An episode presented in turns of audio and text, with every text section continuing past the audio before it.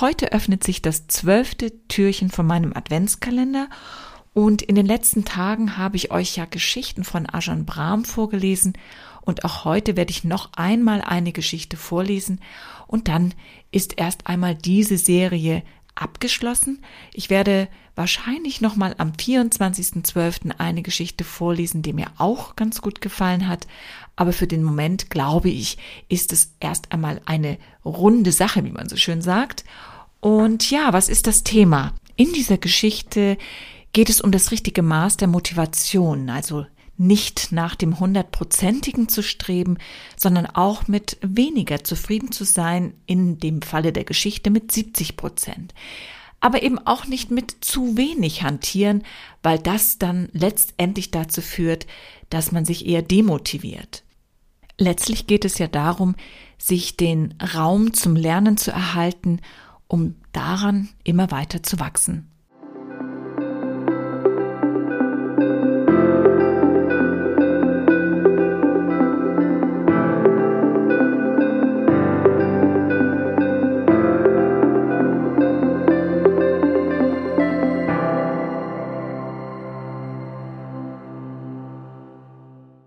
Am besten 70 Prozent. Bevor ich Mönch wurde, war ich Lehrer an einer britischen Highschool. Und eines kann ich Ihnen versichern. Das Unterrichten von Teenagern ist so stressig, dass jede Lehrkraft früher oder später mit dem Gedanken spielt, der Welt zu entsagen und Mönch oder Nonne zu werden. Als ich meinen ersten Mathe-Test ansetzen musste, fragte ich einen meiner älteren Kollegen um Rat.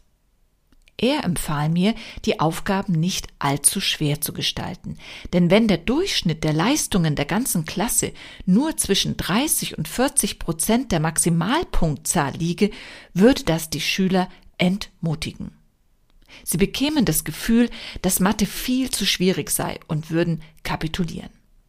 Wäre umgekehrt der Test zu einfach und die Ergebnisse legen im Schnitt bei 90 bis 100 Prozentpunkten, wäre die ganze Prüfung sinnlos. Schließlich empfahl er mir, die Arbeit so anzulegen, dass nach Möglichkeit ein Durchschnitt von 70 Prozent erzielt würde. Dies motiviere die Schüler, ihr Bestes zu geben. Anhand der 30 Prozent, die falsch beantwortet wurden, würde ich erkennen können, woran es noch haperte und das entsprechend in einer der nächsten Unterrichtsstunden aufarbeiten können. Bei der Prüfung ging es also letztendlich zu 70 Prozent um Ermutigung und zu 30 Prozent um Lernerfolg. Später fiel mir auf, dass diese wunderbare Regel fürs Leben überhaupt gilt. Wenn Sie Ihre Prüfungen nur zu 30 bis 40 Prozent bestehen, werden Sie den Mut verlieren, vielleicht sogar depressiv werden und kapitulieren. Schneiden Sie dagegen immer mit 95 bis 100 Prozent ab, ist der Lernerfolg gering und Sie stagnieren. Entspricht Ihre Lebensbilanz jedoch den magischen 70 Prozent, haben Sie genug Erfolg, um motiviert zu bleiben. Aber auch ausreichend Niederlagen, um weiterzulernen und als Mensch unaufhörlich zu wachsen. Die 70-Prozent-Regel zeigt, warum wir vom Leben nie die vollen 100 Prozent erwarten sollten und dass eine gelegentliche Niederlage völlig in Ordnung ist. Wenn Sie eine 30-prozentige Misserfolgsrate einkalkulieren, werden Sie ein erfülltes, reiches Leben führen. Schließen Sie dagegen Niederlagen von vornherein kategorisch aus, wird Ihr Leben dermaßen stressig, von Angst erfüllt und durchgeplant sein, dass es bald gar keines mehr ist. Schrauben Sie Ihre Erwartungen also lieber auf 70 Prozent runter und fangen Sie an, das Leben zu genießen. An unsere Ehepartner haben wir ebenfalls dermaßen hohe Erwartungen, dass es außerordentlich schwer fällt, eine langfristige Beziehung aufzubauen, in der sich beide Partner so angenommen fühlen, dass es ihr persönliches Wachstum fördert. Wenn es Ihr Mann also bloß auf 70 Prozent bringt, sollten Sie ihn unbedingt behalten. Falls allerdings im umgekehrten Fall Ihre Frau mit 98 Prozent aufwartet, sagen Sie ihr am besten, sie soll sich mal entspannen und ruhig ein paar Fehler machen, weil sie sich sonst nämlich von ihr trennen.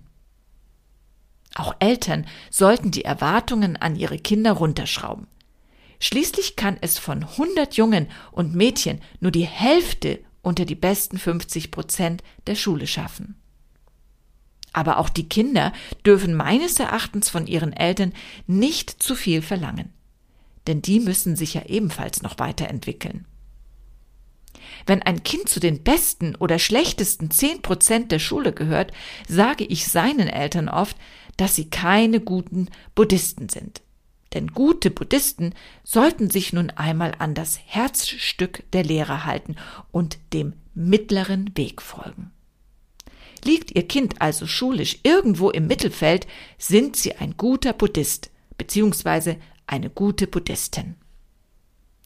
Junge Männer wünschen sich eine gut aussehende Freundin und junge Frauen oft einen reichen Ehemann. Um glücklich zu werden, sollten beide Parteien ihre Erwartungen etwas niedriger hängen. Der junge Mann, der eine bildhübsche junge Frau heiratet, wird den Rest seines Lebens eifersüchtig sein und ständig Angst haben, dass sie ihn für einen anderen verlässt. Entscheidet er sich dagegen für ein Mädchen von eher durchschnittlichem Äußeren, braucht er sich keine Sorgen zu machen.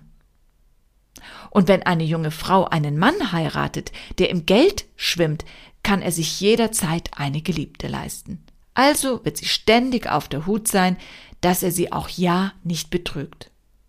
Hätte sie sich dagegen einen ärmeren Schlucker geschnappt, wäre die Wahrscheinlichkeit höher, dass ihre Ehe Bestand hat und sie könnte sich entspannen. Diese Beispiele zeigen, um wie viel leichter und schöner das Leben sein kann, wenn man keine zu hohen Erwartungen hat.